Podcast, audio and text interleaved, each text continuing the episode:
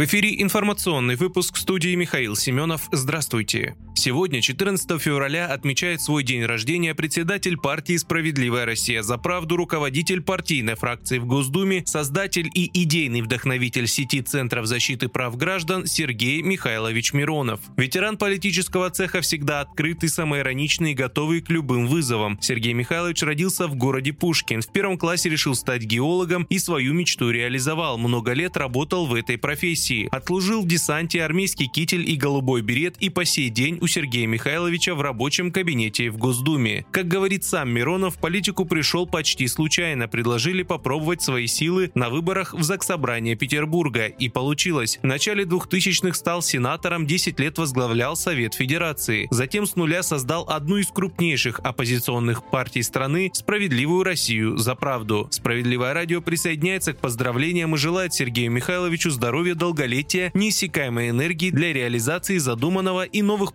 побед в вашей созидательной деятельности.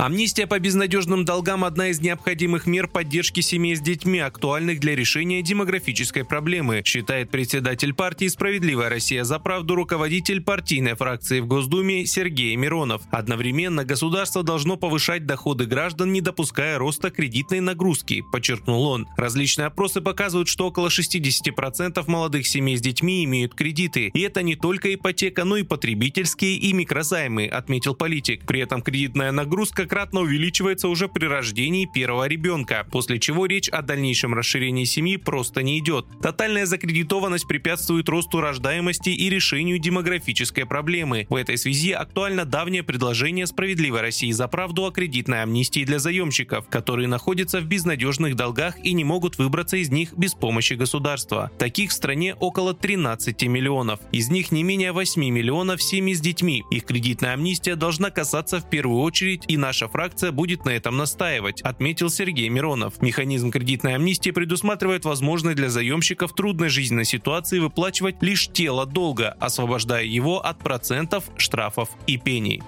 Удар российских войск превратил полигон ВСУ в ад и мясорубку. Об этом в своем телеграм-канале заявил военный корреспондент Александр Коц. По его словам, вооруженные силы России ударили ракетами «Искандер-М» по полигону в поселке Селидово Донецкой Народной Республики. Для неукрытой в помещении живой силы этот боеприпас – смертный приговор, отметил военкор. Коц пояснил, что осколки от таких ракет летят вертикально вниз, что позволяет поразить пехоту даже в глубоких траншеях, а один боеприпас накрывает площадь примерно в два футбольных поля. Ранее сообщалось, что комплексы «Искандер» нанесли тройной удар по полигону, под который попали несколько батальонов ВСУ. Отмечается, что там могли находиться около полутора тысяч украинских солдат. Президент Владимир Путин подписал федеральный закон о конфискации имущества за фейки об армии. Соответствующий документ разместили на сайте официального опубликования правовых актов. Конфискация денег или имущества теперь грозит за деятельность, направленную против безопасности России, за публичное оскорбление и дискредитацию армии. Также конфискация распространяется на активы, полученные таким способом. Изменения вносят в уголовный и уголовно-процессуальные кодексы. Вы слушали информационный выпуск. Оставайтесь на справедливом радио.